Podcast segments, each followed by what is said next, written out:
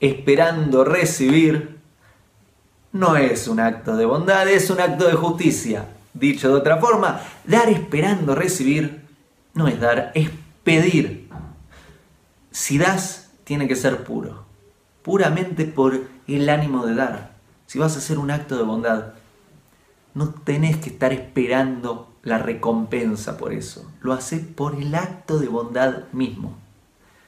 Si querés recibir a cambio, eso no es un acto de bondad, eso es un acto de justicia. Ahí te doy, me das a cambio, es un intercambio. Pero dar, dar en el acto de bondad, sin esperar nada a cambio, si no, estás pidiendo y el otro lo siente. Hago esta rápida pausa comercial para agradecerte por oír mi podcast y pedirte que si te gusta lo recomiendes.